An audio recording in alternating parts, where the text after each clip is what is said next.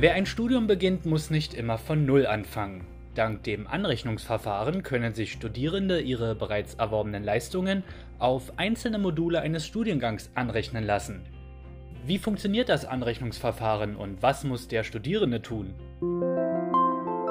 9 plus 1, der Podcast der Technischen Hochschule Brandenburg. Neun Fragen zum Thema und eine Zusatzfrage, gestellt von mir Robert Weißbach, heute mit Nadine Christine Wessel. Sie ist Mitarbeiterin im Team der Studiengangsleitung im berufsbegleitenden Bachelorstudiengang BWL und prüft unter anderem die Anträge des Anrechnungsverfahrens. Herzlich willkommen, Frau Wessel. Schönen guten Tag. Frage 1. Wie ist überhaupt der Studiengang berufsbegleitender Bachelor BWL gestrickt? Ja, also tatsächlich BWL ist ja, äh, deckt die ganze Breite erstmal ab. Ähm, das haben wir auch versucht in einem Studiengang so beizubehalten. Das heißt, er ist sehr flexibel. Es gibt verschiedene Möglichkeiten, sich zu spezialisieren. Das heißt, dass die Studierenden ähm, gerade in einem Bachelorstudiengang dann auch ein generalistisches Profil haben, also Managementprofil und in verschiedene Richtungen gehen können. Ähm, und sich durch die Spezialisierung, Wahlpflichtfächer ihr eigenes Profil stricken können. Genau, jeder so nach seinem Bedarf.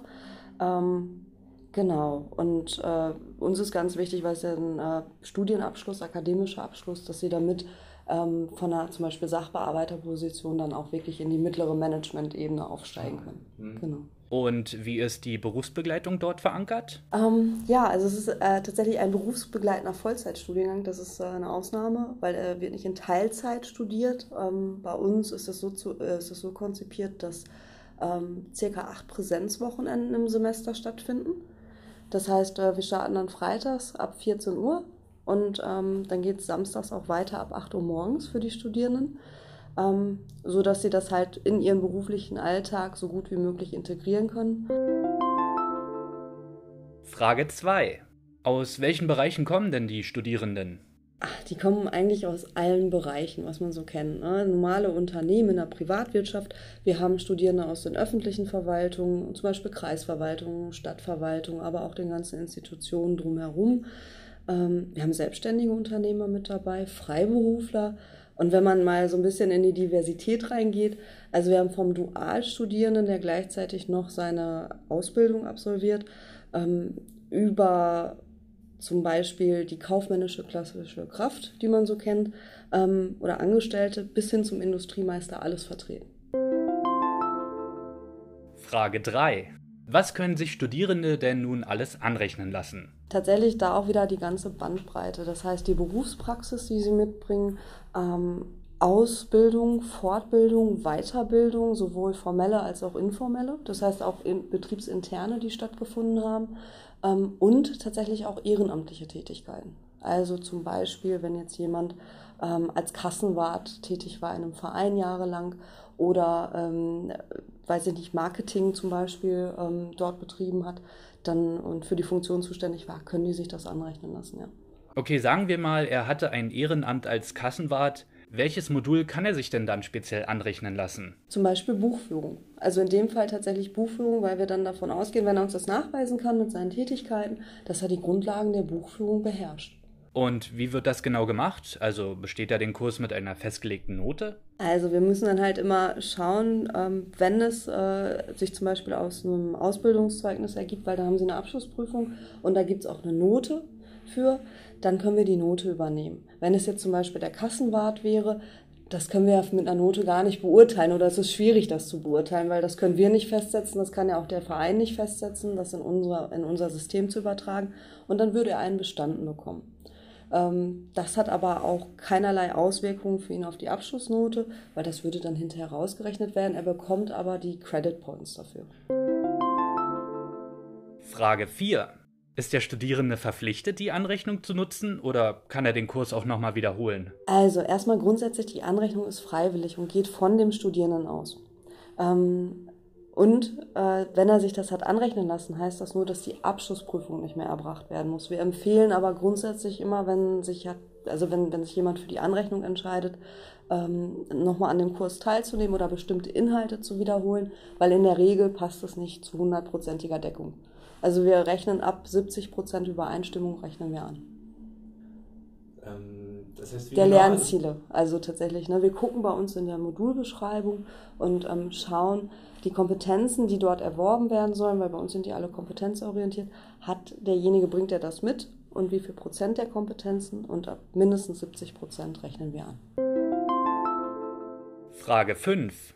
Wie läuft das Anrechnungsverfahren nun konkret ab und was muss der Studierende tun? Das kommt drauf an. Es gibt zwei verschiedene Verfahren. Einmal die sogenannte pauschale Anrechnung. Das heißt, da haben wir schon die Vorarbeit für die Studierenden geleistet und haben geschaut, spezielle Berufe, zum Beispiel der Industriekaufmann oder Ausbildung, können halt ähm, auf das Studium angerechnet werden. Da haben wir eine Vorabprüfung gemacht und ähm, für den Industriekaufmann wäre es jetzt zum Beispiel so, oder die Industriekauffrau, ähm, dass die sich sechs Module auf den Studiengang anrechnen lassen können. Das ist mehr als ein Semester, ähm, weil ein Semester hat bei uns fünf Module. Mhm.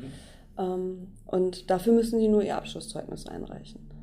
Komplizierter wird es bei individueller Anrechnung, da müssen die Studierenden selber einen Antrag stellen ähm, und ähm, dann halt uns alle Unterlagen nachweisen dazu und Genau, dann schauen wir. Wichtig ist, dass das Gemeine, ein Antrag muss immer pro Modul gestellt werden. Das heißt, wenn ich jetzt sage als Antragsteller, ach, ich sehe da vielleicht Chancen in drei, vier Modulen, muss ich halt ähm, pro Modul einen extra Antrag stellen mit allen Nachweisen. Muss sich der Studierende das anzurechnende Modul selber aussuchen? Also wir machen das grundsätzlich so, dass wir erstmal sowieso eine Beratungsleistung dazu anbieten, um erstmal zu gucken, was könnte denn da in Frage kommen. Einiges haben wir auch schon vorab geprüft, da haben wir einfach Erfahrungswissen. Ähm, grundsätzlich können aber Interessierte sich einfach den Modulkatalog nehmen und mal durchschauen und gucken, ach, das würde vom Inhalt her ungefähr passen. Ähm, und ich sage dann auch immer, lieber im Zweifelsfall stellen Sie einen Antrag, ähm, weil dann können Sie sich halt was anrechnen lassen. Wie sieht denn dieser Antrag aus? Also was muss er dort ausfüllen? Ähm, tatsächlich muss er uns sagen, wo habe ich das erworben. Das heißt, wir trennen da auch wirklich und gucken nach, nach Ausbildung, ähm, ob jemand, wie gesagt, eine Fortbildung absolviert hat ähm, oder eine ehrenamtliche Tätigkeit oder Berufspraxis. Ähm, manchmal hat man ja auch mehrere Dinge. Wenn man jetzt sagt, ich habe eine Ausbildung gemacht zum Eventkaufmann, war aber danach jahrelang im Rechnungswesen tätig. Das heißt, da haben Sie ja schon Grundlagen in der Buchführung, wahrscheinlich in der Berufsschule erlernt oder im Rechnungswesen. Und hinterher dann, wenn man dann sagt, Berufspraxis noch mit dazu, ähm, dann sollten Sie alles beifügen, wo Sie sagen, ich kann das beweisen oder ich kann es nachweisen. Also neben den Nachweisen und Dokumenten, die der Studierende einreichen muss, was gehört denn außerdem noch zum Antrag? Es muss eine kurze Begründung geschrieben werden, aber wir üben das mit den Studierenden ein. Das ist das sogenannte Kompetenzportfolio. Und ähm, ich weiß nicht, wie das bei Ihnen ist. Bei mir ist das immer sehr schwer, mich selber zu beurteilen. Ähm, und das Kompetenzportfolio heißt, Sie müssen sich selber beurteilen. Und von daher gucken wir schon, dass wir die Studierenden so langsam oder auch Studienbewerber daran führen, um dann zu gucken, dass sie das auch ähm, für sich so ausfüllen können, dass es nachvollziehbar wird. Frage 6. Welche Vorteile ergeben sich denn, wenn der Studierende dieses Kompetenzportfolio erstellt? Ähm, das Schöne ist, glaube ich, dass man erstmal weiß, wo stehe ich gerade, was bringe ich überhaupt mit und kann dann auch immer schauen, wenn man zum Beispiel dann hinter im Studium ist, welche neuen Kompetenzen habe ich denn jetzt in dem Semester erworben und wo möchte ich da hingehen und wie kann ich die auch verkaufen. Wenn ich das einmal weiß, dann ähm, gibt es da, glaube ich, ganz viele Vorteile. Frage 7.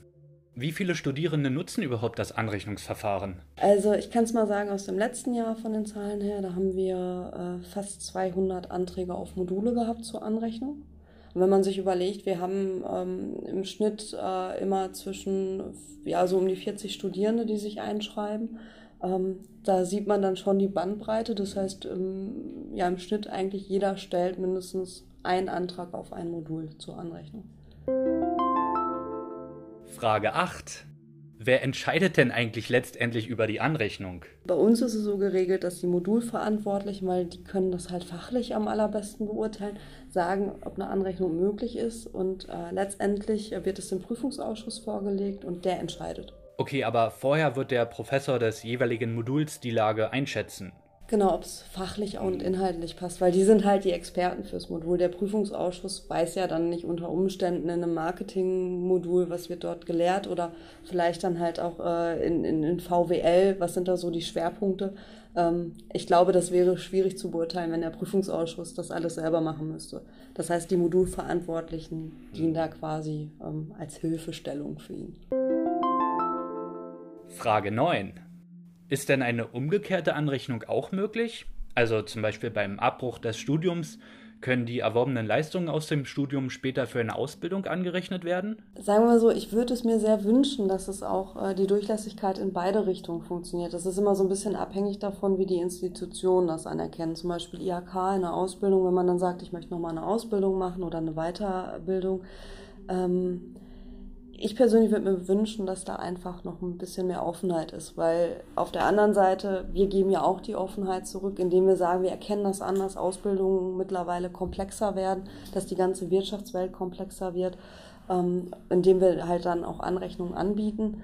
Ähm, ja, und wir würden uns halt die Durchlässigkeit in die andere Richtung auch wünschen oder mehr wünschen. Ne? Mhm. Zum Beispiel auch im berufsbegleitenden Studiengang wäre es jetzt nicht für Studienabbrecher, weil ähm, die haben ja schon in der Regel auch ähm, ihren Platz. Aber ich könnte mir das vorstellen, zum Beispiel für Weiterbildung bei der IHK, dass man dann sagt, so, Sie haben ja aber auch schon ähm, die Kompetenzen, die Sie mitbringen aus dem Studium. Ähm, für Studienabbrecher natürlich könnte man sich das auch vorstellen in der Berufsschule, ne? dass man sagt, so, was bringen Sie denn alles mit? Da kann ein großer Teil angerechnet werden. Genau, bei uns ist es ja so, dass die Anrechnung ist ja auf 50 Prozent der Module begrenzt. Ähm, analog könnte ich mir das, wie gesagt, für eine Ausbildung zum Beispiel auch vorstellen. Und die Zusatzfrage. Gäbe es ein Anrechnungsverfahren im Alltag, was würden Sie sich anrechnen lassen? Zum Beispiel bei mir. Ich fahre täglich mit dem Fahrrad durch die Stadt und der Verschleiß ist dabei enorm, gerade beim Fahren durch die Altstadt über Kopfsteinpflaster. Da ich auf ein Auto verzichte und mich somit umweltfreundlich fortbewege, sollten meiner Meinung nach Wartungen in Fahrradwerkstätten kostenfrei bzw. vergünstigt angeboten werden. Also jeder gefahrene Kilometer mit dem Fahrrad sollte sich anrechnen lassen können. Wie sieht es bei Ihnen aus? Was würden Sie sich gerne im Alltag anrechnen lassen? Also im Alltag tatsächlich, äh, ich habe da immer für mich, ich bin Steuerzahlerin wie jeder andere auch. Ähm, und ich persönlich würde mir einfach wünschen, dass ich da mehr Möglichkeiten hätte, Einfluss zu nehmen, indem ich sage, ich habe da spezielle Projekte, die ich unterstützen möchte oder Zwecke, wo ich dann sagen könnte, meinetwegen ein gewisser Teil meiner Steuern, die ich zahle, prozentual, da möchte ich gerne, dass äh, da halt diese Zwecke mit unterstützt werden. Genau, und dass man sich das dann auch vielleicht noch anrechnen darf. Wenn ich dann sage, es sind soziale Projekte, dass man dann sagt, okay, dann nehmen Sie 20 Prozent, dürfen Sie sich nehmen oder meinetwegen 10 Prozent und das geht dann halt in ein soziales Projekt Ihrer Wahl rein.